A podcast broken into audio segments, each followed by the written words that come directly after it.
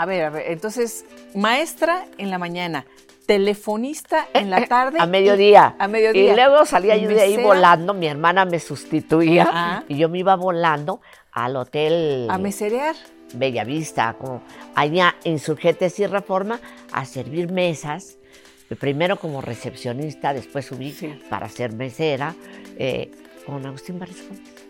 Pero como ya había roto yo con esos pseudo izquierdosos y el control del movimiento de la coordinadora de, una, de un grupo lo traía Murat, Mm, que le vendía esto al maestro Jongitud de quien recibía dinero mm. y se lo vendía al secretario de gobernación de quien recibía dinero. Eso es Murat. Eso fue siempre, ¿no? Con todo respeto, Sí. no tengo ganas de agarrar pleitos, pero hay llegó la hora de poner a cada quien en su lugar. Gracias, presidente, por mencionarme. Gracias. Pero seamos objetivos. Yo no soy su enemiga. Quiero que le vaya bien, porque le va bien a México. Y me encantaría que la reflexión fuera más amplia. Ni estoy con Claudio X González, ojo. ¿eh? Ah, a Yo ver. a Claudio no podría con él. Fue ¿Por mi- qué? ¿Por qué? Por ¿Por una qué no? razón elemental. No mandó a hacer su película Cero en Conducta. No fue el que me descalificó y me acusaba y armó una campaña mediática. Para eso es muy bueno. De la prisión, un poco lo dijiste. Perdoné a Peña. No, me perdoné yo. Mm, Es horrible sentirse culpable de algo que no hice yo, pero que indirectamente provoqué yo. El que me detuvieran por defender una causa hizo que el cáncer de mi hija clonara y le llegara a la cabeza. La cárcel vale sombría, pero perder a un hijo, no, ¿eh? Por eso no me gusta hablar del tema. Si hice algo mal, que se me juzgue. Por la ley he estado exonerado. Por eso estoy dando esto. Porque mis nietos, mis hijos, se merecen ser juzgados por ellos, no por lo que yo hice. Y algún día les dirán que su abuela hizo las cosas bien. Por eso ya no quiero hablar. Y es la última vez que lo hago ahí. Porque es cierto, quiero llorar. Llorar mucho.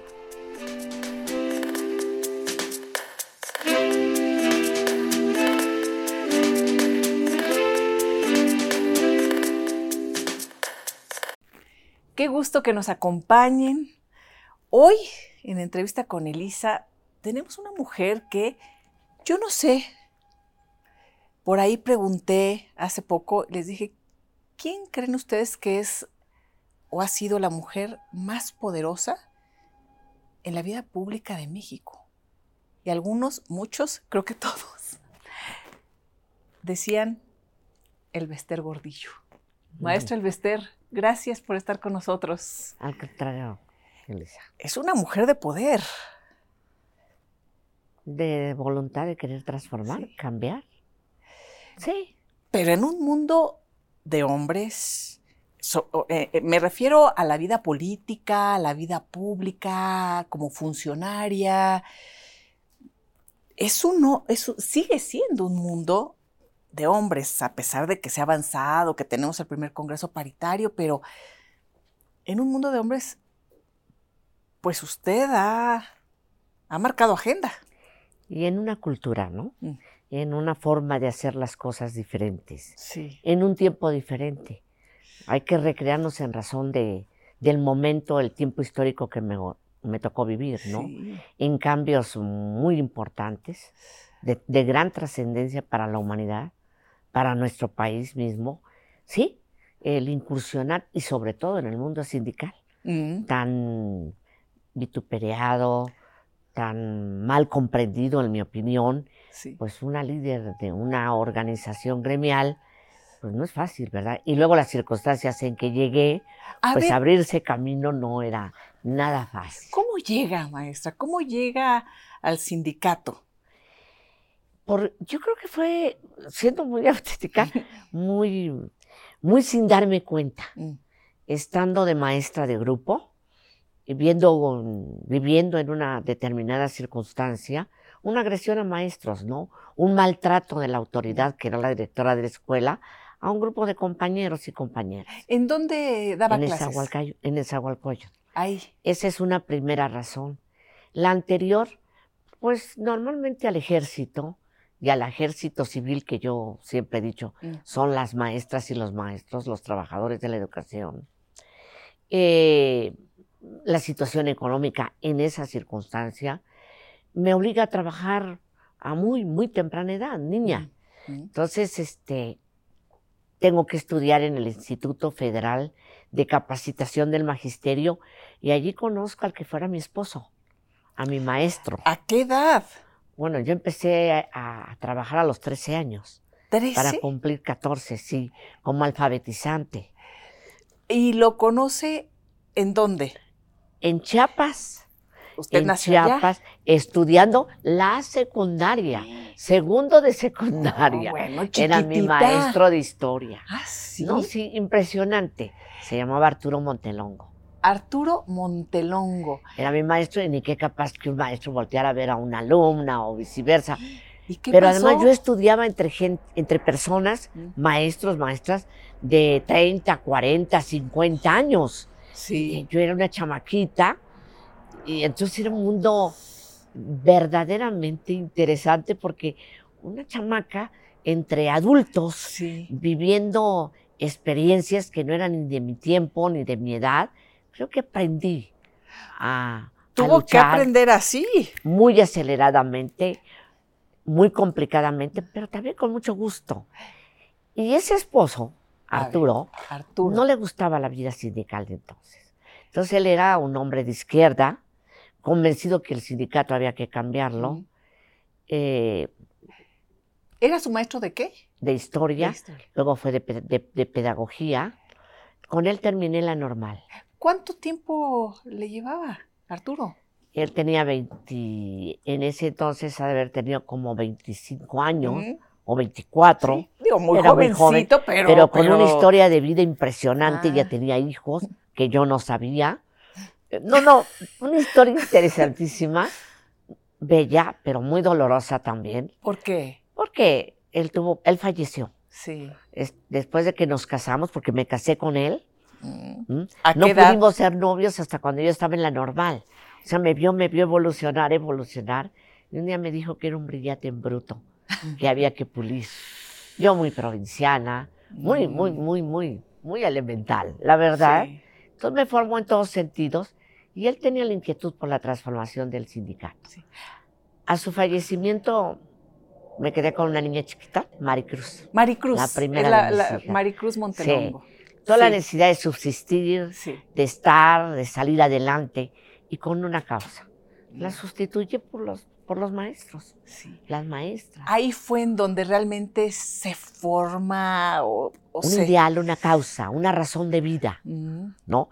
Mi hija, obviamente, pero pues a mí, yo había pasado por una operación. Mm. Mi esposo tenía. Mm. Se tuvo que enfrentar a, a una enfermedad muy cruel. Me dijeron que iba a fallecer. También se comentó en ese tiempo que podía haber trasplantes. Sí. y yo solicité ser donadora. Me sometí a un tratamiento para ver si mi riñón era mm, compatible con su sangre. Lamentable no lo, lamentablemente no lo era. Sin embargo, pues no había más que el mío. ¿Donó su riñón? Sí.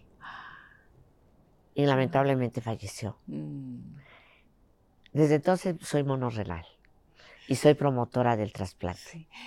¿Qué Fui el edad? primer trasplante. Sí. ¿El primer trasplante en México? Sí, en el ISTE. Mm. Antes del este, unos meses antes, había uno, había habido uno en el Seguro Social. El nuestro no tuvo éxito. Creo que ninguno de los dos. Debe haber sido un golpe muy fuerte para Terrible. usted, maestra. Horrible. Horrible, horrible, horrible. Que no se le sea a nadie. Enviudó muy joven. Sí. Si me preguntas a qué año, te voy a decir. ya la- ¿Qué año? No lo sé. Mm. Nunca me he atado a los años. Sí. Nunca he registrado las muertes. Mm. ¿Sí me explico? Sí, que, que borró. Borro, borro, huyo de eso. Dijo ya. Y creo que es una defensa psicológica, emocional, no sé, pero borro, lo borro.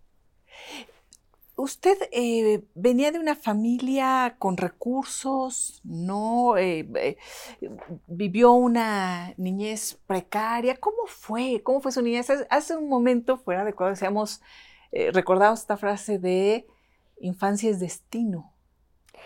¿Cómo fue, una infancia muy, muy, muy complicada, mm. porque vengo de una familia de dinero, de bastante dinero, de un abuelo que hizo el rol de padre. Mm de la madrastra de mi mamá, que le hizo de mamá, por circunstancias también de la vida de mi madre, que no es el caso ahorita comentar, así lo entiendo, pero en un espíritu inconforme mío, con cierta dosis de rebeldía, lo acepto, eh, y que escapó de su casa. Y como mi madre opté por no estar en ese mundo y ser diferente. ¿En Chiapas? ¿Todo en Chiapas? En Chiapas. Y eso nos obligó a migrar de esa familia a una situación económica, pues sí, precaria, mm. en cuestión de dinero, pero muy rica en cuestión de amor, de ejemplo. Tuve una madre ejemplar, optimista, trabajadora, amorosa y muy congruente entre amor y disciplina para las hijas. Se fueron su madre ¿Y usted con hermanas? Con otra hermana, sí. Con otra. Sí, con otra, éramos dos. Mm, mm. Dos. Y bueno, esa es una parte de mi infancia y la otra es el fallecimiento de mi padre. Mm. También eh, eh, yo fui huérfana de padre. Ah, por eso también el abuelo asume el, eh, Sí, por situaciones de familia, ¿no? Sí, eh, Por eso tengo tanto interés de escribir mis memorias y, probablemente hasta hacer una serie. Estamos en eso. Ah, porque creo que habrá que entender a las personas en su tiempo y en su momento histórico. El adjetivizar, descalificar, eh, sin conocer de dónde viene, cómo es, pues suele ser muy fácil, pero también muy, muy irresponsable. A mí me, pasa ahora con estas entrevistas que, mire, es esa. Yo dije, en, una, en un momento además tan polarizado de la sociedad, en donde todo mundo habla, juzga y pocos escuchan, ¿no? E, e, el conocer, escuchar a los personajes que han forjado y que siguen siendo parte de la historia de nuestro país, me parece que es, ha sido, la verdad, eh, muy interesante poder escuchar estas historias y que se van entrelazando además y tener las distintas visiones de los momentos que además a usted le ha tocado vivir, maestra, de, de cerquititita con todos los personajes, ¿no? Yo insisto de la época, mm. ¿no? Yo estuve en el 68, muy chiquita, o bueno, entre comillas chiquita, ya, ya exactamente por esas fechas, por esos tiempos, falleció mi esposo por el 68. Por ahí. ¿Y estaban aquí en la Ciudad de México? Sí. Ajá. Sí. Me casé, casamos y nos venimos a vivir a la Ciudad de México, ahí a la colonia San Rafael, mm. a un hospedaje donde daban los alimentos, le arreglaban uno la ropa, en una habitación pequeñita, ¿no? Él era maestro, un hombre muy culto, muy sensible, muy comprometido mm. con el país, eh, soñador. Él mm. murió muy joven de 27 años. Sí, muy Con una historia muy interesante, muy sufrida también. Mm. Entonces viví el 68. ¿Y cómo lo vivieron? Yo lo viví en la disidencia, en la oposición. Mm. Mm. Sufre lo que era la persecución del, de aquella policía secreta, porque estaba joven, eh, llena de, de inquietudes, de tristeza, de coraje por haber perdido al esposo, de búsqueda de búsqueda la, en muchos espacios, ¿no?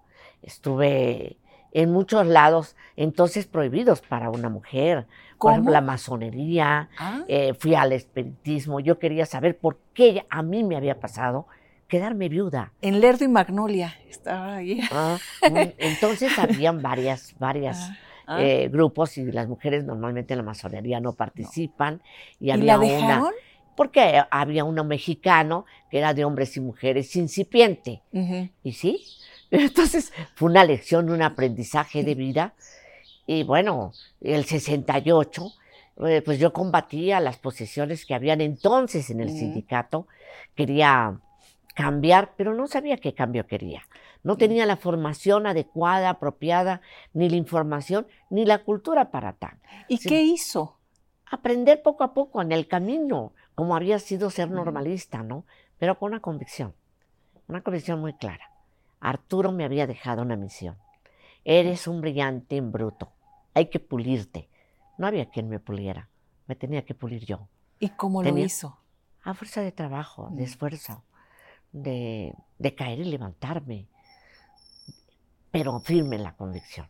Yo quería ser secretaria general del sindicato por sobre todo. Ahí ya desde el 68 tenía en mente el cambio de la organización, pero el cambio de México.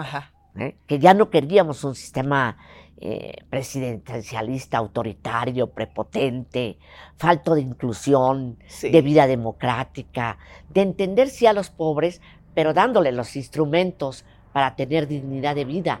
Porque no es solo un tema de dinero, no es solo ahí te doy el dinero, eso es humillante, sino te doy los instrumentos para que con tu trabajo puedas tener un espacio de dignidad material, pero sobre todo de desarrollo humano. ¿Y en qué momento se integra ya al sindicato o están en la disidencia, irrumpen? ¿Cómo fue ahí ya eh, el empezar a, Empiezo a descubrir que en la izquierda, como en las derechas, que la sociedad en su conjunto, que la cultura mexicana es muy machista. Y yo creo que puedo irrumpir el sindicato desde la oposición. Y entonces formamos un bloque democrático de delegaciones en el Estado de México, lo que entonces se decía Valle de México, que después fue Valle de Chalco. Y participo con hombres, éramos dos mujeres únicamente, participamos allí y a la hora de decidir quién iba a ser la líder o el dirigente de la delegación, mm. Mm, ni gran envergadura, pues lo que dijeron es que yo no podía ser porque era mujer. Mm. Entonces rompo con ellos. No, si han habido rupturas eh, en esto, no las han habido. Rompo con ellos, me pongo a trabajar y yo creo que sola puedo llegar con la base. Y empiezo a hacer un trabajo, un trabajo, a ir a escuelas, a la salida de la escuela, de mi trabajo, e ir, pero al mismo tiempo que daba clases, trabajaba acá, en la Florida, en el CAPSE. Muy cerca. Era la telefonista del, del, del, CAPSE. Telefonista. A ver, ¿daba clases en dónde? En Nezahualcóyotl, ah, en la colonia Maravillas. Y eh, e, era normalista. Normal. Bueno, era yo del Instituto Federal de Capacitación con mi título de normalista. De normalista. Ahí daba clases y de Nezahualcóyotl a ah, bueno, pero quiere decir que todavía no tenía mi título de normalista. Ya ah. tenía mi comprobante de que había terminado la normal, ¿no? Sí. Digo la verdad, porque ahora es muy importante la Daba clases y después. Me venía, venía. todavía en ese al cuello, todavía que arremengarse la falda o el pantalón hasta arriba de la rodilla, porque caminábamos en lodazal para llevar los desayunos. Las maestras teníamos que llegar, o los, los, compañeros, a las seis de la mañana para llevar al desayuno a la comunidad y ahí repartir los desayunos a los niños. Era maravilloso enseñarles a que se cepillaran los dientes. Tiramos la escuela. ¿Por? Porque estaba en desastre. La tiramos, fui yo, ahí empezó mi liderazgo. Eh, se, tira para... Porque estaba horrible. Para reconstruir. claro, para ir a ver al gobernador. Entonces, el maestro Han, Hank. Para ir a buscar al maestro Han y decirle que queríamos una escuela nueva, escuela que decidió y llevó su nombre. ¿En qué momento em, comienza pues, a adquirir mucho más poder? Fue poco a poco. Mm. Fue irlo conquistando espacio por espacio desde voto por voto. Digo, yo me venía a CAPSE y después de CAPSE me iba a Reforma Insurgentes a trabajar de mesera, ¿eh? O sea, no dormía. A, ver, a ver, entonces, maestra en la mañana, telefonista en la eh, eh, tarde. a mediodía. a mediodía. Y luego salía yo de ahí volando, mi hermana me sustituía ah. y yo me iba volando al hotel. A meserear. Bellavista, como allá Insurgentes y Reforma, a servir mesas primero como recepcionista, después subí para ser mesera, eh, con Agustín Barrios Gómez. Estaba muy joven. Llena de ambiciones, de sueños. ¿Y, Maricruz, chiquitita? Chiquitita, y con la misma deficiencia, mm. el mismo problema que a mí me pasara en... Se repiten ciertas historias. Sí.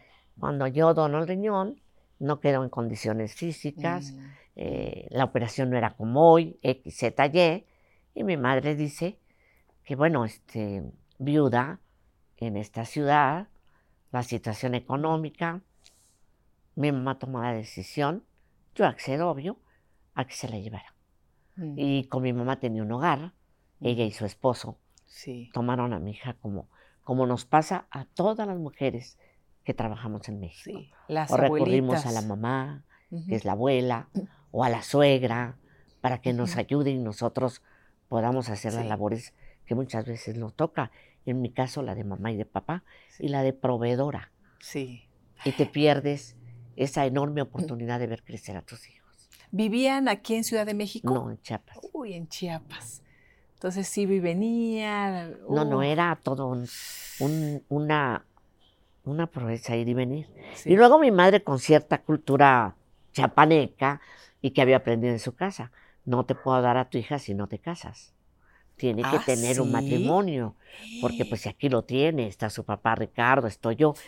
Pero el tipo vas entendiendo que es eso, cultura, es la formación. Totalmente. Por eso no es negro ni blanco ni nada. ¿Y en qué momento. Maricruz vuelve a vivir con usted? Cuando me caso nuevamente. Lo que dijo su mamá, como lo dijo la madre. Y el segundo matrimonio con el señor Arriola. Así es. Eh, Yo creo que esa es una de las cosas cuando me preguntan de mis oscuros. Creo que eso fue algo que no hice correctamente. el casarse nuevamente. El casarme sin. El ver a alguien que fuera papá para mi hija. Mm. Más allá de, de ver sus valores. Una protección, seguridad. Un requerimiento para que me dieran a mi hija. No, no era social. Era simplemente una cultura Mm. y una exigencia de. Para que tu hija esté contigo debes estar casada. Me casé y lo afecté a él y me afecté yo, ¿no? Mm. Lamentablemente él no lo conocía bien y él tenía algunos problemas de salud emocional Mm. que tienen que ver con la bebida Mm. y, y bueno, y luego me tuve que divorciar. ¿Duró poco el No, matrimonio? Nunca me divorcié de él hasta ya la, la oportunidad de que sí conocí a alguien con quien me iba a casar y le pedí el divorcio, pero yo me separé. Y es Ah. increíble. Es que somos un país bien interesante, eh, bien maravilloso dentro de todo el dolor, porque cuando me separo de él, Sí. él había logrado ganar el cariño de mi madre, pero fenomenalmente. Y mi mamá decía que yo por andar trabajando, no, yo andaba por el mundo, entre escuela, CAPSE, ya había dejado CAPSE, Sí. ir a trabajar al hotel, al, a- se llamaba Club Internacional AC, Mm. el de Agustín Barrios Gómez, Agustín. y de, agi- de agitadora, de promovo- promotora, de buscadora de mi camino. Esa es la verdad. Sí, Pues poco estaba. sí. No, pues es la verdad, se paga un costo. O se está dispuesto a, a desarrollar así la actividad. Mm. ¿Él eh, en dónde lo conoció? A él, A él. En una escuela. Mm. ¿También maestro? No. Él era contador. Mm. Yo estudié, los amigos de Arturo me ayudaron mucho para salir adelante. Mm. Y yo trabajé en una secundaria nocturna. Y ahí él era contador. Por ahí lo conocí. Y entre varios dije, este puede ser el papá de mi hija. Sí, esa es una Así parte fue. no, que no habla bien de mí, haber hecho eso. Mm. Porque yo creo que nadie debe unirse a otra persona Mm. si no la conoce bien y no la ama a profundidad y la acepta como es. ¿no? Entonces sí tuvimos esa, esa problemática Sí. de vida. Bueno, Siendo una extraordinaria persona. Sí, y la Paco enfermedad era es un gran difícil. individuo, pero la enfermedad terrible, Es, ¿no? es terrible. Y bueno, Bueno, unos grandes errores. Mm. Este, por eso creo que entender la lucha de la mujer es Sí. muy importante. Maestra, y siendo usted una mujer así, con esa fortaleza, con esa visión de querer lograr esa también encomienda, si la podemos llamar así, que, que, que le deja su relación con Arturo, ¿no? En, en convicción. ¿En algún momento sufrió agresiones? Eh, eh, eh, que muchas veces, eh, pues las mujeres somos Sí. blanco fácil Sí, de discriminación, Sí. de violencia. sí, ¿Sí? sí, la viví del sindicato, de un líder del Mm. sindicato. ¿Se puede Muy saber el fea. nombre? Lamentablemente, no me acuerdo de su nombre, pero sí sé. Fue líder de la sección en Aguascalientes. Ah, La ando buscando porque, de veras, son de los actos que en verdad es cierto. No me gusta vivir del rencor. Y, lo, y no me gusta borra. vivir de lo feo. Si no me gusta. Mm, Es una defensa. Sí, sí. También estoy consciente. sí. Es no quererme atorar Mm, en lo feo, en lo malo. mm, Eh, por eso sí creo que hay que tener aspiraciones, que pueden haber buenas o malas, que, que hay dolor, pero que este nos tiene que mover a que otros no lo padezcan. Entonces, este individuo, esta maestra joven que se queda viuda, que tiene una niña, que se la lleva a su mamá porque ella tiene que trabajar y físicamente no está en condiciones. ¿Qué, le, qué acontece? Pues lo que acontece es que la niña crece, se casa la señora, la maestra, trae ya una idea de cambiar el sindicato, pero tiene necesidad de subsistir. Y quiere que su hija tenga una educación, ahí viene otra contradicción. Yo de la escuela pública, yo defensora de la escuela pública, y pienso que mi niña debe estudiar en una escuela privada y debe estudiar religión. Eh, cosas que pasan Sí. que tenemos que aceptar que pasan, Sí. que son, que uno cometió, pero tiene derecho a corregir, ¿no? Mm, No se mm, puede uno quedar allí. mm.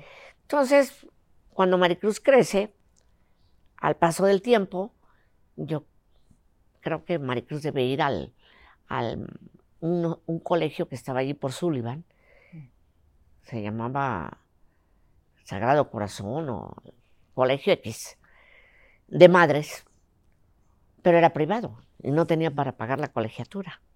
Pero sabía que había un 5% de becas para hijos de maestros. Ah, Entonces fui a buscar que me dieran esa beca para mi hija. Y ahí me encuentro a ese maestro. Llevo mis papeles, le digo que soy maestra, que bla, bla, en fin, fin. Y me dice que con mucho gusto voy a su oficina, luego me cita un café, llego a ese café. Más adelante fui dirigente del, de la CNOP y al lado estaba, era un hotel donde él vivía y abajo había un restaurante. Llego allí y me dice que, este, que sí me van a dar la beca, pero que olvidó los papeles arriba. arriba. en lo- su habitación. Esto es palabra de honor, lo juro. Y sí voy a dar el nombre y voy a decir por todo. Sí. Y subo con gran ingenuidad. Ingenuidad. Una maestra provinciana, Ujú. joven, con necesidad económica. Quería la beca para mi hija, Sí. para que fuera la mejor escuela. No, no, no estaba en mi mente que pudiera haber tal cosa. Mm. Subo, eh, llega el individuo, abre, se siente en un sillón y se empieza a, a- a quitar las agujetas de los zapatos. Me salgo hecha un demonio y todo Sí. reforma llorando. Sí. Y dije, no volverá a pasar. Sí. Jamás se lo voy a permitir a mí. Jamás. ¿La agredió o no llegó? No a la, A a la sugestión. No, no. Salió Yo creo usted- que me hubiera defendido como. ¿Quién Ah, sabe cómo? Ah, sí, sí, sí. no, no hubo. Pero entendí, Mm, comprendí que ninguna maestra tenía que pasar por eso. Sí. que había que luchar con eso. Y que podía hacer de mi cuerpo lo que quisiera. Y cuando quisiera y como me conviniera. También es cierto. Pero no en el abuso y el atropello del poder. Así es. De falsar por encima de mi dignidad. Allí fue cuando dije, voy por él. ¿Qué- ¿Quién es? Por ese maestro. Por ese, esos líderes sindicales. Mm. Voy por ellos. Voy a llegar a ser secretaria general. Una motivación era Arturo, que era la bonita. Y la otra, la podredumbre del querer abusar de una mujer y su fragilidad económica, su necesidad, a cambio de no permitirlo. Y puedo decirlo con gran honor, que jamás lo volví a permitir en el sindicato. Que se hizo, es probable, pero no con mi auspicio. Se dice que en el eh, cuando llega usted ya a dirigir el sindicato, sustituye a eh, al maestro al maestro Jongitud. ¿Hubo ruptura entre el maestro Jongitud y usted? ¿Hubo ahí eh, temas Sí, de, sí traición de un lado o del otro? No. ¿Qué pasó? Cultura. Volvemos a lo mismo. Sí. Yo creo que fui con el maestro y siempre voy a recordar y honrar la memoria al maestro. Pudo ser rudo, pudo ser, era otro tiempo, otro momento. Y no estoy yo para juzgarlo en términos estrictos de su conducta. Sí. Están los maestros, ¿no? Las reglas, ¿no? Él venía de, del grupo de Echeverría. Ujú.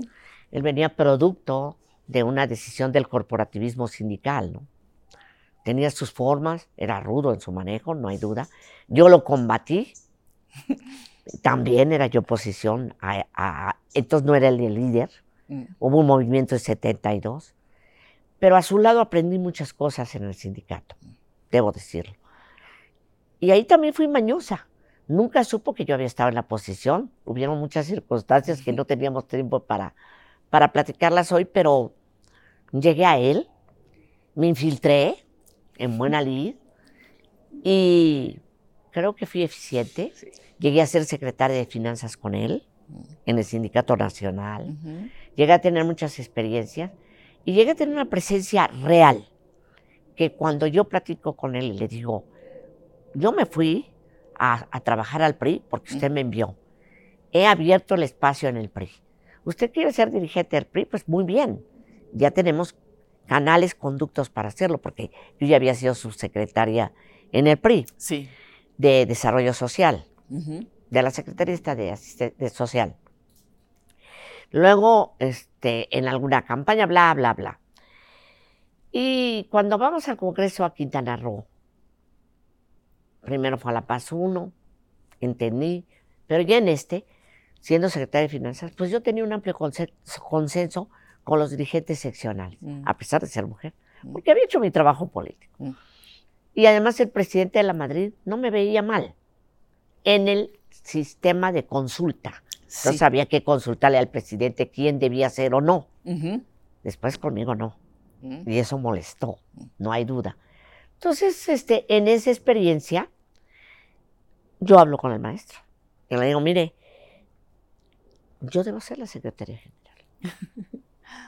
Entonces me queda bien, me dice, no, nunca el sindicato va a aceptar a una mujer. Ah, otra Imposible. vez. Yo ya lo trabajé, me aceptan, yo soy su puente entre uno y otro. No va a perder. Ya estaba Vanguardia Nacional. Sí. Lo hablé una, dos, tres, cuatro veces. Muchas. La última fue antes de irnos al Congreso. Él ya estaba, ya había sido gobernador. Yo había trabajado mucho para que fuera gobernador, bla, bla, bla. Y entonces lo invito a comer. La osada mujer va y le dice, delegada de la Gustavo Amadero, yo. Mm. Voy y le digo que lo invitaba a comer. Me acepta, nos vamos a un restaurante a comer y ahí le digo, maestro, yo debo ser. Créame que esto va a evitar. Ya hay una disidencia muy fuerte. Yo puedo hablar con la disidencia. Entiendo el fenómeno. Institucionalmente también me aceptan. Yo debo ser la secretaria general. Y si usted lleva una terna, estoy segura que también la van a apoyar. Es la verdad. Sí. Y me dice que no. Y le pregunto, ¿por qué? Porque, ¿por qué? He trabajado. Y la respuesta fue muy sencilla. Una mujer no. No le consulta al licenciado Camacho. Me voy al Congreso para rendir cuentas de la Comisión Nacional de. Vigilancia. Y estando allá lo busco. Y le insisto, después de pasar lo que no hay idea, me trataron súper mal. Hasta con esos aparatos eléctricos me lo pasaban en las piernas. Fue muy feo, Mm. pero resistí. Y allí le pido hablar con él, hablo con él y le digo, maestro, no se equivoque. Esto está creciendo muy feo, la oposición.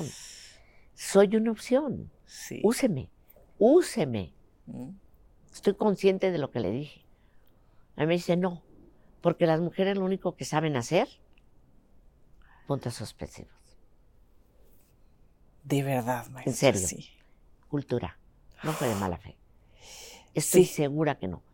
Qué en ese horror. momento me doy cuenta que no voy a hacer. Dices, no, no Y pasa. entonces le digo, maestro, hasta aquí llegué. Yo ya no soy de vanguardia en nada.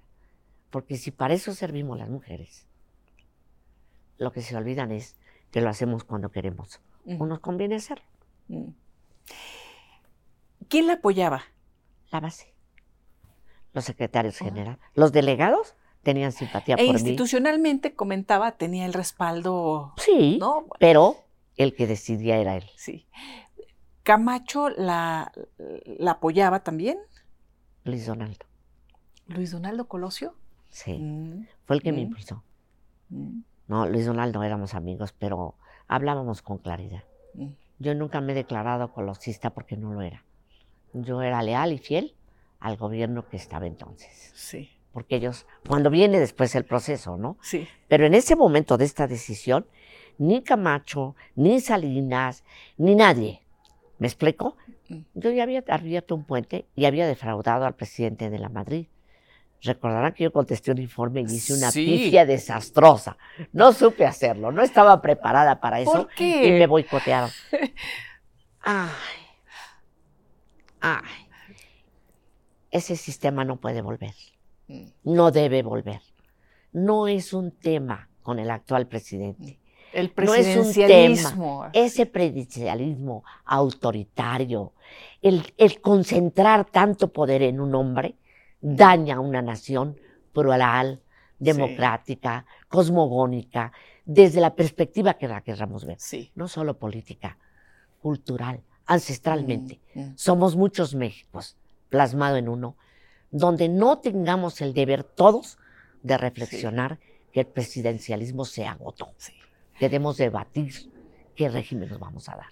Es que la estructura está dada para esta concentración, eh, maestra. La que- estructura es asfixiante, Ya. no deja que crezca nada, Mm, lo ahoga, lo atropella, lo castra. A ver, eh, eh, y en este sistema presidencialista ha mencionado, bueno, mencionó desde el 68, luego los años Desde 70. entonces estamos peleando por eso. Eh, si, si tuviéramos que hacer como un- una frase, un recuento de, de- de presidentes, que usted los ha conocido, los ha vivido, los ha padecido o los ha, o los ha gozado en las, cuando toman buenas decisiones. A ver, Luis Echeverría. Yo no estuve con Echeverría. Era muy joven, muy chica, estaba yo en otra posición, era oponente a él. Sí. estuve en los grupos oponentes a su gobierno, eh, no lo traté, sí lo vi de lejos, sí lo vi, pero no. sí. José López Portillo. Eh, estuve en la, en la campaña en algo que se llamó, era un programa que cabezaba Silvia Hernández, ¿Mm? de La Solución Somos Todos. La solución somos todos. Sí. Con Ahí Silvia. estuve Silvia aprendiendo, fantástica, viendo. ¿no? O, bueno, o- Silvia muy capaz, preparada, venía del extranjero de estudiar, yo muestrita que- rural, eh, digo la pero, verdad, pero ¿no? mujeres que, se- que, que Eh, van Beatriz brecha. también, pero de otra Ah, manera. Paredes. Todas no, pero particularmente era Silvia, con mucha relación Sí. con Echeverría. Precisamente Sí, él había puesto sí.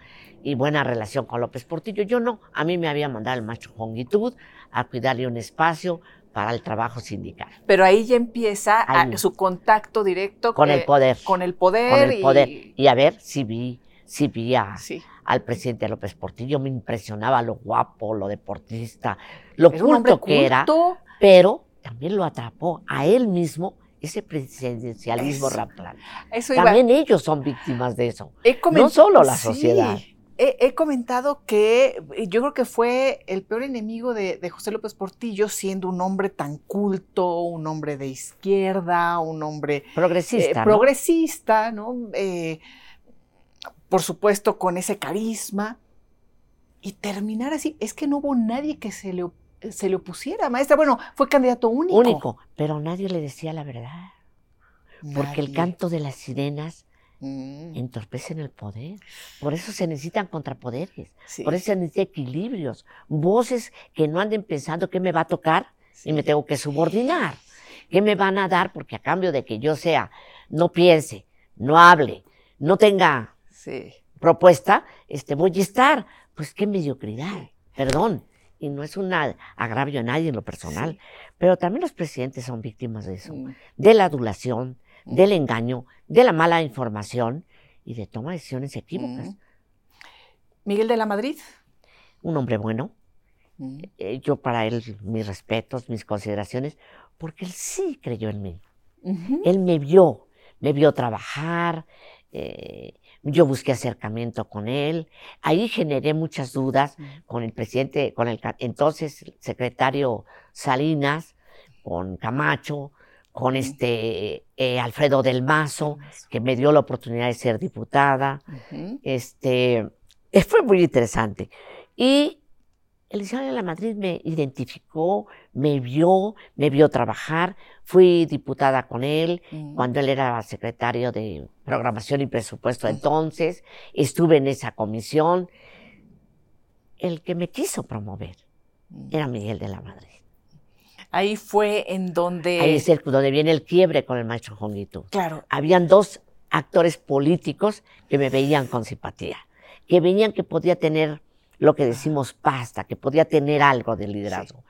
El presidente de la Madrid y el que era el que quería ser, en lugar del presidente de la Madrid, presidente de la República, el presidente del PRI, don Javier García. Paniagua a don Javier, que le debo mucho de mi formación, porque fue el que me plació por todo el país, y entonces me vio. Entonces, por eso le decía al licenciado Jonitud, oiga maestro, yo soy, porque yo sabía estos contactos. Tenía desde la base hasta el trabajado. arriba, todo. Todo. Bueno, y ahorita volvemos ahí a ese, a ese momento, pero después Salinas. Sí, pero allí surgió una duda entre, el, entre, entre Salinas Camacho y muchos más. ¿Por qué? Porque piensan que uno de ellos, presidenciable, eh, me promovió para contestar el informe. Mm. Pero hasta hoy lo voy a decir. A quien se lo pido, ah, pues, ¿por qué se, insisto en este tema que nos estamos hablando? ¿A quién? A doña Alicia de la Madre. Una gran señora y su esposo un gran caballero, mm. al que tuve el honor de contar con su cariño, su respeto. Amén de los chismarajos que puedan haber historias historias de mala fe, pero una relación de amistad, de cariño, tanto con el licenciado del Mazo como con doña Alicia y, don Ricardo, esposo de doña Alicia, que fui y les dije que quería contestar el informe. Y doña Alicia, muy solidaria, me dijo, yo no decido, en la Cámara lo tienen que decidir, pero no tengo la menor duda que ella le habló a su hermano y le dijo. ¿Y por qué le salió mal, maestra? ¿Por qué dice que no? Por esas reglas, yo por eso sí soy antipresidencialista. ¿Sí? En la buena, en buena lid, entendiendo que somos víctimas todos de ello. Porque cuando yo hice mi documento de respuesta, que un gran diputado me había dicho, ten palabra, ten cuidado con las palabras, porque las palabras matan más que el acero más afilado. Entonces había hecho un discurso muy institucional, muy cuidadoso, y cuando llego con alguien que hoy nadie habla de él, pero que era secretario particular del Liceo de la Madrid, Emilio Gamboa, y le llevo el documento, me dice que lo van a ver, porque me pidieron que lo llevaran, que lo van a ver, y me cambia el documento. Uy. No hubo ensayo, como había habido con otras, cambiaron el sonido, porque fue el boicot del candidato a la presidencia de la República. Nadie sabía cómo el Bester podía contestar un informe sin haber ido a, sin haber recurrido a algún presidencia. No había recurrido. ¿Y qué, qué efectos tuvo eso? un desastre. Nadie me quería saludar, eh, todo el mundo me veía con desconfianza, pero la verdad es que yo lo hice muy mal. No solo cometí pifias, esa vez sentí que volaba. Mm. Tenía pavor ir al Congreso. Tenía vergüenza de ir a los eventos. Me equivoqué rotundamente. Y por eso perdí el penón, decir que estoy arrepentida. No, es una experiencia. Aprendizajes. Aprendí. Y el que se tropieza y entiende que la piedra que se tropezó no se puede repetir, sí. pues aprende y se mejora. ¿Cómo, cómo la llevaba con Salinas de Gortari? ¿Qué opina? Y qué Me mandó de delegada a Chihuahua, pero no él don Jorge González, don Jorge, Jorge de la Vega Domínguez, me llama y me dice, porque yo fui delegada en Chihuahua. Ahí también, y ahí me llama y me dice, el candidato me ha dicho que usted sea este representante en, aquí, la diputación primera vez del, del Distrito Federal entonces. Le digo, no, yo no soy del Distrito Federal, yo soy una figura nacional qué grosera. Me, dice, oiga, pero ¿qué le pasa, no? No, pues yo aprendí que en el PRI no se le dice que no, pero yo no quiero hacer eso, dígale que se lo agradezco mucho. Entonces, ¿qué quiere hacer? Servirle a mi partido, así me enseñó Javier. Díganme qué tarea de, de partido hago y con mucho gusto. Mm. Me queda bien saber, permítame un momento. ¿Cómo le cayó eso Se retira. al presidente? A don Jorge. Ah, a don don Jorge. Jorge de la Vega, que era el Pero presidente le- del PRI. Ah, Ah, no, ah. si era una Sí, autoridad, sí, sí. pues sí. Sí. Se retira un momento, me quedo pensando digo, ¿qué hice? Pero estaba decidida. Yo quiero ser senadora. Ya me había dicho el senador Almazo que iba a ser, estaba yo en la terna, pero el maestro Juanito no me dejó llegar. O sea, las cosas de los juegos del poder. Ay, le, le puso las Pues- pues trabas. sí, pero eran las reglas. Tenía que ser el secretario general del sindicato. Sí. Y yo no era la secretaria general del sindicato. Entonces, este, se retira, vuelve y me dice, ya sé, doña Elvister, ¿no va usted a hacer este lo que va a ser para el gobierno, para la diputación Sí. de las, ¿cómo se llamaban? Del Distrito Federal, pero se va usted de delegada a Chihuahua. ¿Delegada general? Sí, se va a delegar. Muy bien, presidente, muy bien, don Jorge. Este, ¿cuándo? Pero usted me permite un momento, nomás voy a ir a ver, ya acepté, ya todo, pero voy a, a, a ver a- mis cosas y todo. No, no, no va a ser hoy, pero usted se va a delegar a Chihuahua. Mm. Me bajo corriendo con el oficial mayor. Y le digo, oye, está pasando esto, cometí este error. Me dice, ¿tú crees que es un error? Pues claro, pero que me va a mandar a Chihuahua. Pero te quiero pedir un favor. Dile al candidato que no voy a Chihuahua Mm. si él no me da posición. Y tú sí se lo puedes decir con cariño porque te quiere. Y te va a hacer caso. Me ve y me dijo, Betty, yo te hablo. Luis Donaldo Colosio. Sí. Tenían una buena relación desde Una relación de, aprecio, de amistad. Y algo muy bonito, porque yo le di posición a él Mm. como líder de la CNOP en Sinaloa, Mm. siendo yo la dirigente de la CNOP. Sí. Entonces, este, esas cosas bellas, yo le habló y sí, ya me Mm. citaron, me fui desde una hora antes, estoy muy Mm. paradita, cuando veo que llega un autobús y bajan un sinnúmero de periodistas y el candidato ahí vienen caminando. Yo no había tratado al licenciado Salinas. Yo no era de su cuerpo. Yo no era su amiga. Mm. Viene así, me voltea a ver, los ve a ellos y dice, a ver, les voy a presentar a la delegada en Chihuahua, la maestra. Ahí se las dejo. Y se va. Pero me presentó y yo me quedo con ellos. Te vas a Chihuahua, pero salen corriendo tras el candidato. Yo les valgo sombrilla y es razonable, Sí. ¿no? Sí. Y así me dio posición. Mm. Y así me fui a Chihuahua. Con el famoso, terrible, no famoso, con el terrible temor complejo Sí. de esta chaparrita, esta chiquitita, chapaneca. Va a ir a Chihuahua con esos hombresotes que se alimentan de carne y yo de maíz, de pozole y esta cosa, pues esto va a estar en chino, no me van a aceptar. No, ¿La me recibieron precioso. ¿De verdad? Fernando Baez era gordo. Mm. Mm. Y allá fui, Sí. la talacha, y creo que hicimos una campaña única, excepcional. ¿En qué año se vuelve la dirigente de, del CENTE? Cuando, cuando ya estoy en la Gustavo Amadero, también surgió otra anécdota. Bueno, es que es de anécdotas y de cosas maravillosas, ¿no? Me llaman y me dicen que el presidente, después de que ya es electo el presidente Salinas, que hay la confusión electoral, que está este mundo Uf. tan revuelto y todo, me llaman y me dicen este, pues como dónde me van a colocar y que yo voy a ser la líder de la FEDSE. Mm. Entonces yo le digo a Luis Donaldo, que es el que me lo comunica, le digo, oye, no, no puedo ser. ¿Por qué? Porque no vengo de un sindicato y hay reglas en el mundo laboral. Mm. Yo no las voy a violentar. Si el maestro no está de acuerdo, el maestro juventud, yo no voy a ser una buena dirigente de la CNP, ni puedo cometer esto contra mi propio gremio. Mm. Entonces yo no voy a la fecha. Entonces me quedó bien y me dijo, entonces tendrías que ser delegada e irte con Camacho. Pues sí, me voy, ¿por qué no? Entonces me quedó viendo como, sin decirme, pues ¿cómo está? Si yo lo he hecho, se va con Camacho, ¿no? Sí, Pero él era un hombre inteligente, muy, Muy. sumador, muy carismático. sí. Entonces me dice, y entonces, no, pues si me la ofrecen de delegada, prefiero ser delegada. De- en la Gustavo Madero. Sí. Entonces me voy a la Gustavo Madero como delegada empieza el movimiento de la coordinadora. Un movimiento que más adelante, algún momento lo platicaremos, mi opinión sobre el movimiento. Y el maestro Juventud se encuentra en una situación muy grave. Y la Gustavo Madero, la plaza, es el escenario donde llegan los de la coordinadora para salir a sus marchas. Y entonces empiezan a cuestionar que soy yo la que está fomentando el movimiento. Me llama Camacho, me llama la atención. Digo, yo no soy señor, yo no.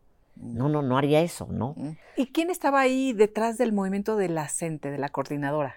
Muchos, muchos intereses, mm.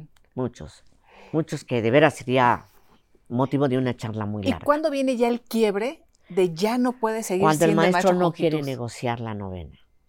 Y mm. Bartlett, que tenía un gran desafecto por el sindicato mm. y un pleito casado con el maestro. Y yo había sido oradora en un evento donde había descalificado a Manuel Bartlett. ¿Quién ayuda? El secretario de Educación. ¿Quién ayuda a equilibrar la situación?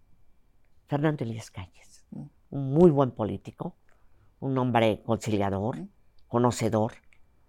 ¿Pero usted ya había dado ese discurso en contra de Bartlett? Siempre estuve en contra de él. Sí. Siempre. Yo ya lo había dado antes.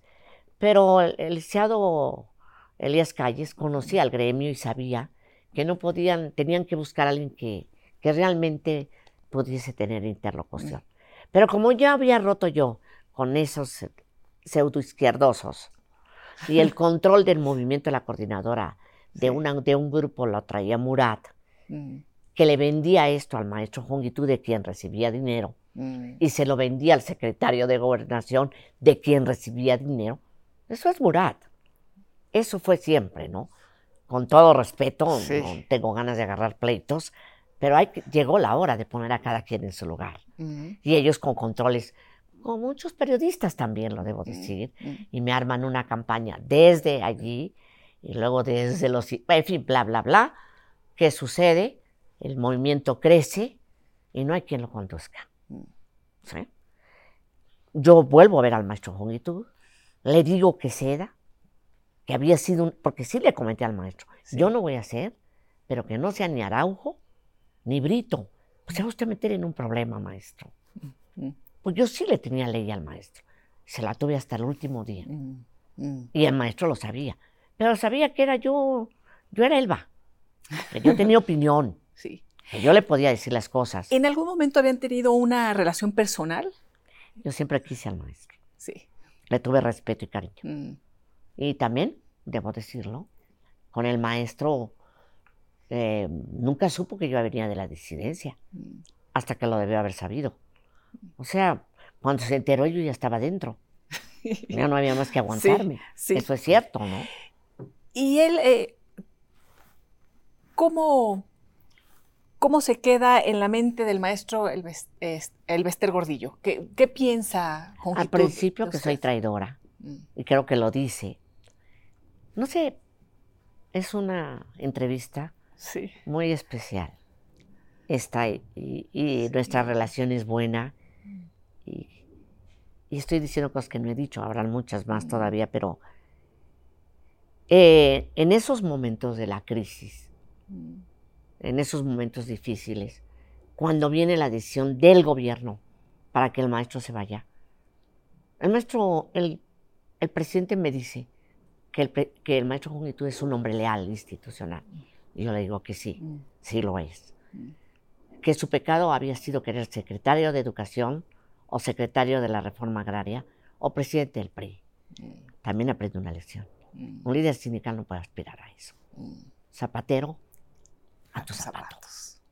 Cuando surge esto y cuando el maestro se va del CENTE, o lo quitan de vanguardia más que el CENTE, yo, yo asumo la dirigencia sindical, el maestro se enferma muy mal, gravemente y lo llevan a Houston.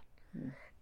En cuanto yo asumo eso, tomo un avión y me voy a Houston. Busco a la maestra Lupita, su esposa, a sus mm. hijos, y allí estoy. Mm. Un día antes de que lo operaran, cuando lo operaron, y cuando sale de la operación a quien encuentres a Elvester parada, él en una silla de ruedas, sus hijos y su esposa. Y me acerco y le digo, aquí estoy y voy a estar. Y estuve. ¿eh? Mm. Él y yo hablábamos cuando fui secretaria general. Él supo que siempre estuvo ahí, el cariño que... Sí, y hasta que lo enterré, yo mm. fui a su sepelio. Fui y hice guardia. Y me, quiere, me quería la maestra Lupita, sus mm. hijos. Y nunca voy a olvidar algo que también me pasó a mí.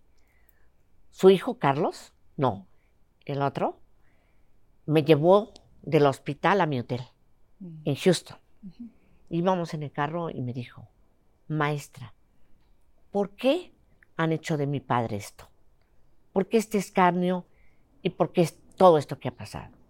Lo volteé a ver y le dije, algún día usted entenderá. Su padre fue un gran hombre, hizo mucho por el país, en un sistema que se está agotando. ¿Cuándo empieza a tener una vida más holgada, maestra? Porque hablamos de esta, de, esta etapa en donde tenía muchos trabajos, iba de uno a otro, después ya en el sindicato, le empieza a ir bien. No, antes. ¿Antes? Yo voy a Nezahualcóyotl en un Maverick. Ah. Amarillo, todo el mundo ah. lo ha de saber. Yo nunca fui a Nezahualcóyotl así. Fui antes en un bochito, después en un Maverick. Mi esposo era contador. Mm. Y si bien es cierto que tuvo ese problema de salud, también es cierto que era muy trabajador mm. y trabajó en la cervecería modelo como contador. Mm. Y yo como mesera y como este y como el otro. Ahí empiezan a tener una vida más un Maverick para que yo vaya a trabajar. Imagínense, Maverick, amarillo, un carro de moda en Esahualcoyo. pero yo no tenía conciencia de que esto era absurdo, donde no había ni, ni agua ni drenaje. Pero la señora llegaba así, es la verdad esta especulación de los recursos, mm. a mí se me hace, bueno, siempre están con eso y, creo que ya eso lo tenemos que rebasar. Siempre me gustaban los vestidos y vestir bien. es muy duro cuando yo trabajaba en el Club Internacional que la esposa de un banquero llegue y suelte su abrigo y me tenga que arrodillar a levantárselo porque me humilla. ¿Por qué me humilló? porque ella llevaba un abrigo de mí y yo tenía un vestido. Son de las cosas que también fue, fue guardando en la vida, ¿no? No, lo debemos entender. Mm, ¿Por qué no han entendido que por eso lo hacía? Mm. No solo era un tema de vanidad. Es decir, aquí estoy y para que me acepten en este mundo y en estas reglas que tienen, debo vestir bien, mm. debo verme bien, debo estar preparada para saber hablar bien, estas son las reglas que me exige. No puedo tener muchas otras cosas. No puedo tener amoríos porque van a ser escándalo. No me puedo meter con un político porque me va a tener dominada. O sea, cancelas otras cosas. ¿Por qué no verlo así? ¿Por qué tanto? Por ese régimen presidencialista. Porque esas son las reglas. Te sometes o te sometes. Y en eso fui un inconforme, una rebelde. Sí. Yo iba en esa y ahí están mis compañeras, todavía viven que lo digan, bien vestidita. Porque mi mamá sí era, mi, no teníamos, pero me almidonaba mis vestiditos y todo. No solo eso, heredé. No, no, no. Es que ese abuelo ah. le dejó herencia a mi mamá y lo voy a comprobar. Ah, porque en algún momento dijo que no, tampoco le gustaba mucho hablar de eso porque, por su mamá, pero, pero su abuelo era, era un cacique. Fue un cacique, vendía alcohol, vendía hasta el agua. Pero a ver, mm. Esto no no tengo por qué fenestrar a mi familia, porque las reglas son esas. Yo cuando digo que dice política social, yo quisiera preguntar si política social es la asistencial. Mm. Yo no creo en la asistencia. Yo no creo en el cristiano que da limosna. Yo creo en lo que Jesús dijo, enseñar a pescar. ¿No llegó la hora de que reflexionemos mm. todos con madurez, más allá de nuestros eh, cuestionamientos personales? ¿No vale la pena ¿No está llamado el presidente hoy a hacer una convocatoria de unidad nacional y pensar en todos y en él, pasar a la historia como se la merece, con todo el apoyo popular que le ha dado el pueblo? ¿Qué desea de marchas? La ha mencionado varias veces ahora en su conferencia mañanera. Bueno, primero... Pues se lo agradezco mucho, me hace vigente. Gracias. primero diciendo que, que usted lo había, buscado a Andrés Manuel y que no se reunieron y entonces fue cuando se reúne con Felipe Calderón y hacen esta alianza en donde gana Felipe.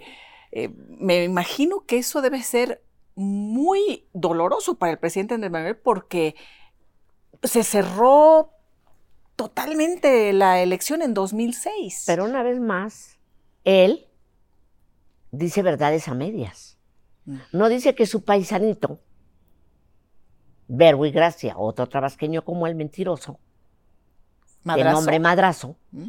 había traicionado las causas más importantes, no del PRI, de la nación. En ese entonces con Fox éramos mayoría gobernadores, mayoría Senado, mayoría, mayoría Diputación, Mm. y se llegaron a acuerdos, las reformas. Sí. Y a la hora Madrazo engañó al presidente. Entonces yo rompo con Madrazo, Sí, ¿sí o no? Mi durísimo. problema no era Andrés Manuel, Mm. no, por favor, era Madrazo. Pero la otra es algo que ya no tiene el sindicato, que rompieron en aras de volverlo a hacer, un sindicato corporativo al partido en el poder, Mm. que no se debe permitir, según yo. Sí. ¿Qué sucedió? ¿Qué pasó?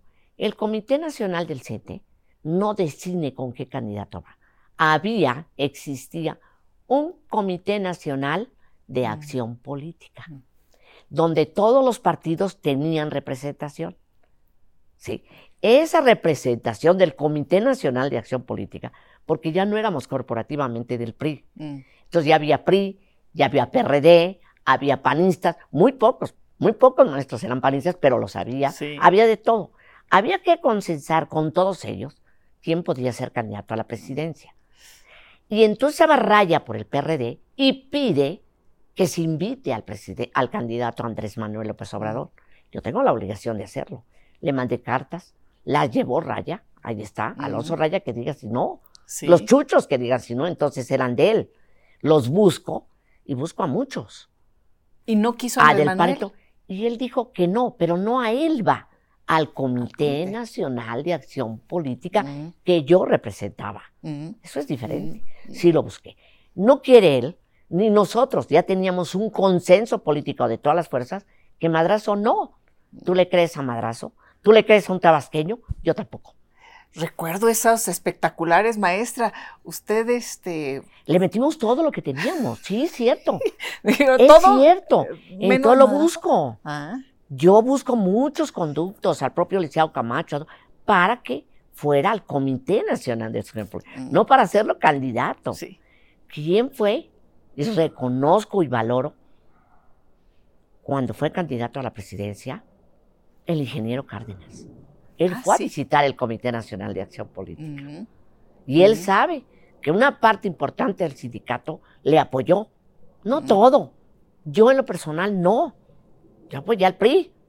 Digo, pues, eh, bueno, eh, estos cambios del CENTE son los que el gobierno anterior y este echaron para atrás. mm, Y no es para bien de la República. mm. Entonces, desde ese contexto fue, al no quedar, al quedarnos sin, eh, yo no olvido a los desorejados. Yo no olvido lo que pasaron los maestros con, con- con el panismo histórico, pero tampoco olvido que cuando fui legisladora, los mejores parlamentarios eran del PAN. No todo es blanco ni todo es Mm, negro. mm. En el PAN también hay gente valiosa, como la hay en todos lados. No, no, no, por favor. ¿Quién estaba ahí? Bueno, estoy pensando ahí de algunos. Sí, porque eran oposición y siempre, pues el PAN era una oposición muy, muy fuerte, hasta que obviamente después se abren ya otras fuerzas políticas, pero, pero bueno, era una oposición. Creo que eran tiempos muy interesantes. Eran, eh, había muchos políticos con mucha experiencia en todos los Pero a ver, partidos. Yo sí fui amiga y soy Sí. amiga de Vicente Fox, Mm. el expresidente al Mm. que le guardo respeto y Mm. consideración. No nos hemos visto desde hace muchísimos años. Mm, No tenemos grupo, pero él cuenta con mi respeto y mi aprecio. Y somos amigos. También de Marta. mm. No niego a mis amistades. ¿Qué? ¿Fox estaba con la candidatura de Calderón? ¿No? A ver, ¿cómo yo sí fui? Sí. Porque te puse mi amistad y mi afecto y un compromiso personal que podía tener Mm, con el presidente Fox, pero yo ya le había cumplido. Mm. Me habían fenestrado, me corrieron, me sacaron del PRI, me expulsaron. Ya había pagado. Sí. No, yo no estaba haciendo. Yo me fui con Calderón por una simple razón. ¿Por cuál? Fue al Comité Nacional de Acción Política y allí protestó respetar la autonomía, independencia sindical y defender la educación Mm. pública. Mm, Le dijimos que sí.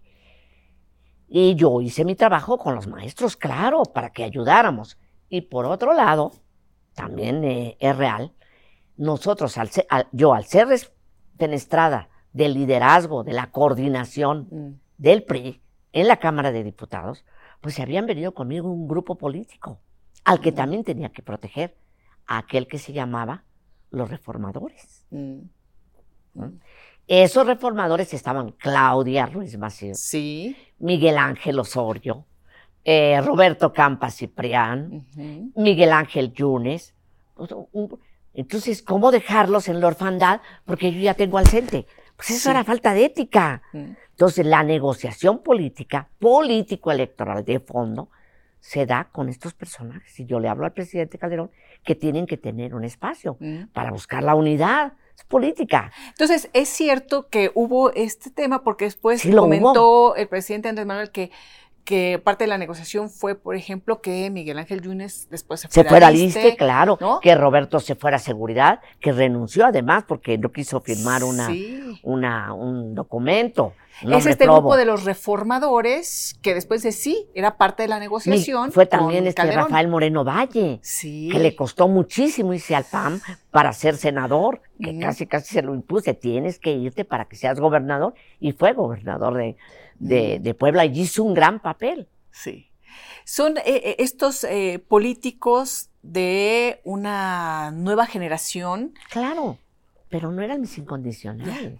Tienen nombre propio. Sí. La prueba de ello es que a mí me detienen y Rafael siguió siendo gobernador. Es cierto. Que yo fui y le pedí al presidente Calderón que, que, que al al licenciado Yunes lo quitara del ISTE porque estaba teniendo actos de corrupción fenomenales. Mm. Yo no agarré un céntimo de allí, no lo habían hecho ni con él, ni con, ni con Benjamín González Ruaro, que fue director del, ISTE.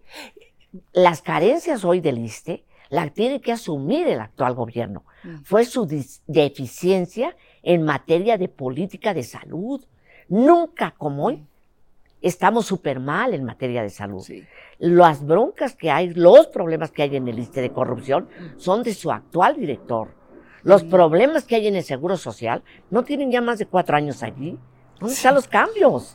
Entonces, bueno, no tuvimos la pandemia, ¿cuántos muertos? El mayor número de muertos en el mundo del servicio de salud son médicos y enfermeras. De eso nos vamos a ufanar.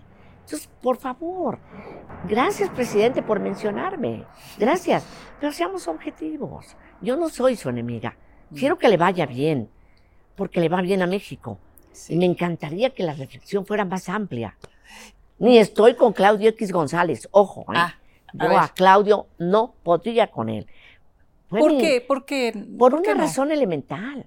No mandó a hacer su película Cero en Conducta no fue el que me descalificó y me acusaba y armó una campaña mediática. Para eso es muy bueno. Mm. Pero nosotros no lo invitamos hasta cuando trajimos, que no lo trajo él, mm. al Dalai Lama. No lo invité muchas veces a las conferencias sobre el sindicalismo del futuro. No lo invité a debatir su ego porque no le dije cuántos comisionados había. Lo hizo hacerlo mi enemigo, pero un enemigo terrible, mm. con mucho dinero, ahí sí, Respeto a su padre fenomenalmente, un señorón, pero pues no, los hijos no siempre son como nosotros. Mm. Bueno, y es que le tocó, ahora salió a marchar, maestra, en defensa del INE con, con bueno, con estos personajes y muchos más, y mucha ciudadanía. No, no. Ah, con ellos no. Salí juntos pero con la sociedad. con la sociedad. Con la gente que sabemos lo que ha costado el INE. Yo estuve en compromisos por la nación. No me mandó ningún presidente. Yo fui por mi voluntad. Yo estuve antes en muchas luchas por la democratización. Me consta el esfuerzo de todos, hasta del actual presidente, por ese INE de hoy. ¿Cómo no salir? Requerimos el árbitro. Y a muchas personas les sucedió eso, a mucha ciudadanía decir, pues sí, están saliendo muchos políticos a marchar, pero yo voy yo voy como ciudadana. No iban a la colita los partidos. Pero aprovechó el presidente para sacar las fotos de la mañana de Roberto Madrazo, de Claudio ah, X, del es su estrategia y es su derecho. Y él, miren, es como todo. Mm. Las palabras se toman de quien viene. Y cuando uno sabe que viene de la mentira, del enojo, de las ganas de hacer daño, no hay que recibirlas. No, Oiga, qué maestro, pena. ¿Y, y se ha topado con Roberto Madrazo? No, no quiero volver a hablar con él en mi vida. ¿Nunca? Nunca. Una vez en un restaurante lo vi, no, ni me meto. La sociedad lo calificará. Es de los tiempo. personajes que no quiere saber de él Nada, para nada. ¿Usted la nada. muestra? Él le negó a México una oportunidad de transformación. Y eso tiene un costo. Porque Le estaba... dio mucho dinero, ay sí, y Mm. negocios. Sí. Esa es la diferencia. No, no. Tuvimos todo para servir a México. Esa ruptura fue definitiva en el, bueno, en el Congreso y en el partido y todo. Muy profunda para el propio PRI. Se sintió agredida. Muy lastimada, muy herida. Fue horrible. La verdad, son de los tiempos muy duros de mi vida. Muy, muy social, política. Fui atacada desde varios frentes. Pero aquí estoy. Mm. Hay otro personaje que yo no sé si usted quiera volver a hablar con él o ver, expresidente Peña Nieto. Me encantaría. Sí, Quiero verlo a los ojos. sí, maestra. Sí, ¿Y qué le diría? ¿O qué le va a decir cuando lo vea? lo mismo. ¿Por qué no cambió el sistema presidencialista? ¿Por qué no asumió su presidencia y la delegó a dos personajes Mm. que nos hicieron daño como país? ¿Qué fueron? Videgaray y Miguel. Sus dos brazos. Así lo decía. Les faltó compromiso con él. Comentaba que usted tenía una reunión con Miguel Ángel Osorio Chong en la noche y con Luis Videgaray en la mañana, el día que la detienen, que llegan al, Un día al antes aeropuerto. era la Ah, cena Un día antes. y el y por eso desayuno usted- con Videgaray Ah. era antes de irme a Guadalajara. Y usted viaja eh, de, ¿de dónde a dónde? De San Diego a la Ciudad de México, cuando debía haber volado de San Diego a Guadalajara. Así es. Hace la escala aquí en Ciudad de México. Eh, también ha platicado que le avisaron, nos vienen siguiendo. Ya sabía usted que la, la venían siguiendo. ¿Y qué pensó? ¿Te puedo pedir un favor? Sí. Y quiero que sea la última vez. No quiero volver a hablar de eso. Porque, porque no es bueno. Mm. ¿Sí me explico? Porque en lo personal y en mi derecho Sí, sí. ciudadano y en tu buena voluntad Sí. y profesional, es un tema que está votado. Le, Ese lo juzgará la historia. ¿La si lastima le duele? O, o- Duele. o- Claro que no solo eso. Amén de eso, la otra vez también lo dije. Esa detención causó el fallecimiento de alguien muy amado. ya sé. Y ahí sí, ahí sí creo que es tocar la parte personal humana Mm, muy sensible. Y, y no me Mm. gusta.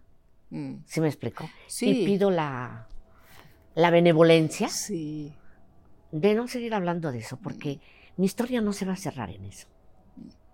Pero hay, hay algo, si quiere responderlo, maestra, y si no, lo, lo dejamos pasar, pero precisamente en este volver a ver a, Enrique Peña, usted ha dicho que lo perdona, no tiene resentimientos, pero ¿Por qué? no, no, mi, eh, mi tema es, ¿usted no pudo seguir disfrutando a su hija, Mónica, ni despedirse? Sí, sí De me ella. despedí, sí. Sí. A ver, quiero ver a Peña, porque estoy seguro que lo malinformaron, lo confundieron. Fue víctima como yo. El único hombre, según sé, que no estaba de acuerdo en que esto se realizara, es al otro que tienen hoy detenido y que para el que pido justicia. Murillo Cara. Murillo Caro. Pero de la prisión, un poco lo dijiste. Perdoné a Peña. No, me perdoné yo. Mm, Es horrible sentirse culpable de algo que no hice yo, pero que indirectamente provoqué yo. El que me detuvieran por defender una causa hizo que el cáncer de mi hija clonara y le llegara a la cabeza. La cárcel vale sombría. Pero perder a un hijo, no, ¿eh? Por eso no me gusta hablar del tema. Si hice algo mal, que se me juzgue. Por la ley he estado exonerada. No hay nada que lo compruebe. Es cómodo estar hablando de eso. Mm. Es importante también mediáticamente, pero no es veraz. Y no es humano. Mónica, de lo muy que me siento mal es de que mi detención haya acelerado el fallecimiento de mi hija Mm. y no le haya permitido estar más tiempo y a lo mejor hoy la ciencia podría ayudarla más y haber dejado a los niños huérfanos y no ver a sus hijos, a sus, a sus nietos. Eso no tiene parangón, pero de eso no es culpable nadie, ni yo. Es la vida. Y sí soy creyente en muchas cosas. Y sé que ella no se ha ido. Por eso estoy dando esto. Porque mis nietos, mis hijos, se merecen ser juzgados por ellos, no por lo que yo hice. Y algún día les dirán que su abuela hizo las cosas bien. Por eso ya no quiero hablar. Y es la última vez que lo hago. Sí. Porque es cierto, quiero llorar. Llorar mucho. Era una era un tesoro esa niña, con sus debilidades como ser humano. Me decía mamucha, era la que me contemplaba, la que no faltaba en Navidad irme a ver, la que vendió todo lo que pudo y no pudo en aras de sacarme. Y a la que tuvieron secuestrada, amenazándola, a la que la tuvieron acosada, a la que hicieron que saliera de su casa huyendo con sus hijos. No se vale. Ni por el anterior gobierno ni por ningún gobierno. Esto lo puede hacer el exceso de poder, el que trastoca el derecho, en donde no hay justicia en un país. No puedo andar como muchas madres buscando a sus hijos muertos. Lo que quiero es reivindicar el nombre de una familia que ha pagado mucho, mucho dolor, porque su madre sea libre. Y voy a seguir siendo libre. Después de ese dolor, no temo nada. Aquí estoy. Y si me quiere seguir el presidente mencionando en su mañanera, estoy.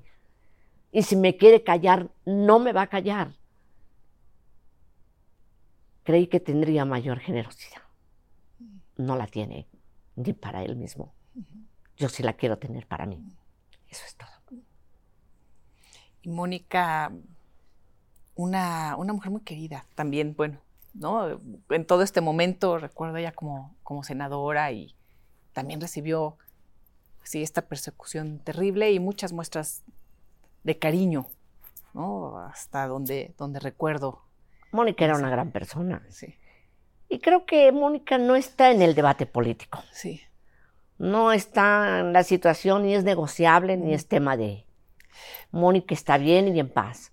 Sus hijos están estudiando, están creciendo, van bien. Ahorita tengo castigado a mi nieto porque no se levanta temprano, no tiende su cama, no hace las cosas que debe ¿Viven hacer. con usted o usted Vive conmigo y mi nieta está estudiando en. Londres, en Londres.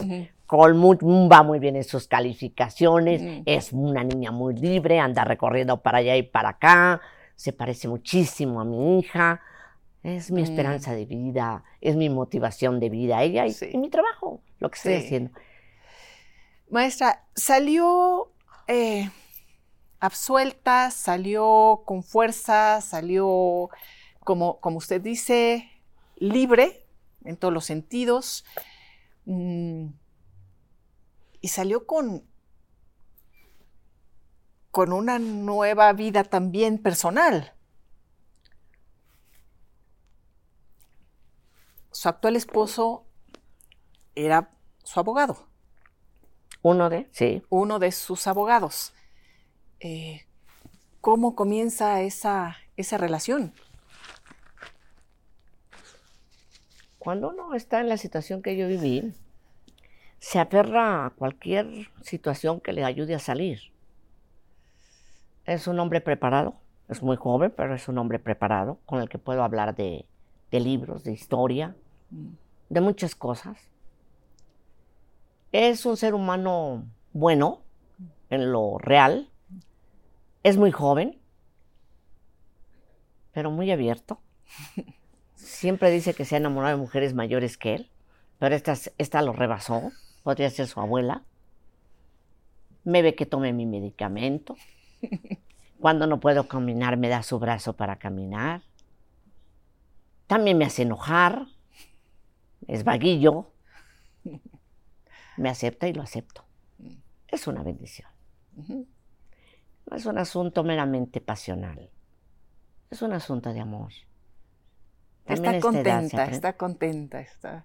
Estoy armónica. Estoy armónica.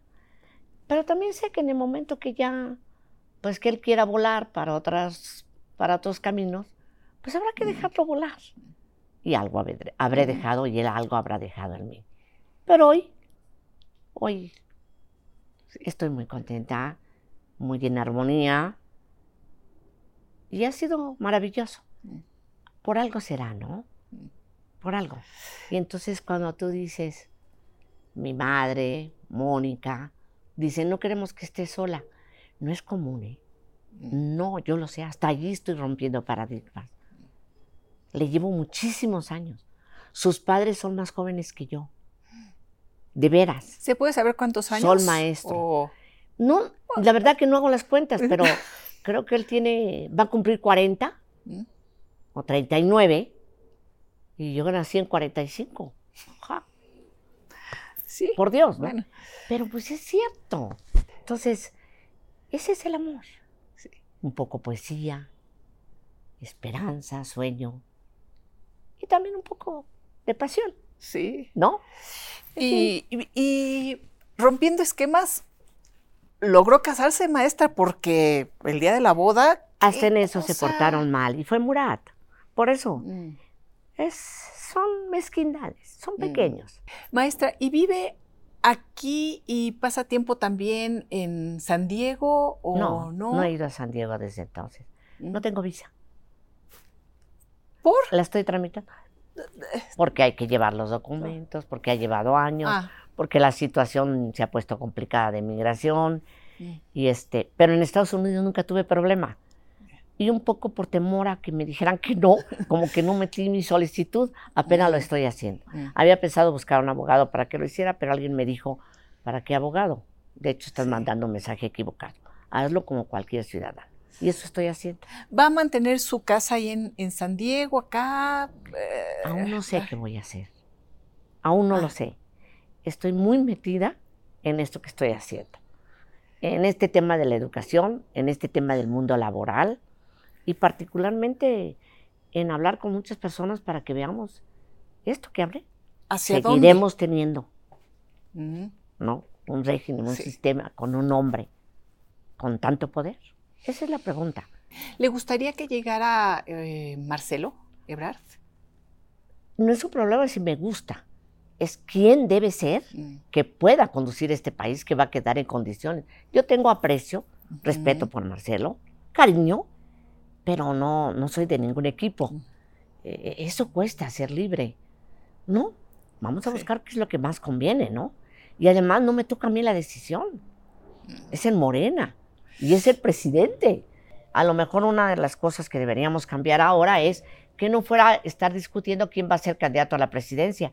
¿Por qué no hablamos de un equipo con compromisos ya hechos? O sea, hacer de facto lo que mañana se puede legislar. Sí. ¿Sí? Que cada secretario también sea motivo del escrutinio de la sociedad y se busque a los mejores y el que quiera ser candidato salga con un equipo y diga, este es una sí. ¿Cómo podrá apoyar todos estos cambios? ¿Cuál es su plataforma? Mis convicciones, mi disposición a trabajar. Esta entrevista, esta poder decir lo que pienso, lo que hablo. ¿El partido de su yerno no? ¿Están totalmente... Ya no tiene partido. Él es un hombre inteligente, ojalá le caiga bien el 20, es un hombre capaz, pero yo no, no, no creo que sea un tema de partidos. Hoy no es un tema de partido. No. Es cómo la sociedad se organiza para hacer lo que se debe hacer. Así como salieron a la marcha. Fue maravilloso ver a mujeres, a matrimonios, con sus carreolas. Allí van los bebés, a otras familias llevándose a sus hijos de la mano, a otras jovencitas. Yo estuve en un sector bastante clase media modesta, eh, un grupo chévere. Y la verdad me conmovió mucho y me impresionó. Maestra, yo soy maestra, me decía. Mm. Maestra, yo soy maestro. Caray, mis compañeros estaban allí y nadie los había llevado. ¿Y qué va a hacer la maestra Elvester si llega Morena a la presidencia, no con Marcelo Ebrard? Claudia Sheinbaum es también de las punteras. eh, ¿Y por qué tiene que llegar dónde. Morena? No sé. ¿Qué vamos a hacer antes que vaya a ser candidato para ver qué conviene más a México? Todavía no me hago esa pregunta. Yo todavía tengo interrogantes. Ah. Todos, hay- oigo mucho que ya ganó Morena. No sé, vimos lo que pasó con Monreal, ¿no? Mm. Va en serio, dicen. Pues no sé, no sé qué vayan a hacer ellos, pero es problema de ellos. ¿Le gusta Monreal como personaje político? No tengo ningún desafecto por él, Mm. no tengo razones para tenerlas y creo que está haciendo lo que le toca hacer Sí. y lo está haciendo bien, como lo hace el señor secretario de Gobernación, ¿no? Él cree que eso es correcto y todo. Yo, yo tuve una oportunidad de platicar con él y me pareció un caballero, me pareció un agente eh, de consensos en ese momento cuando hablé con él y me parece que está haciendo lo que el presidente le indica con eficacia.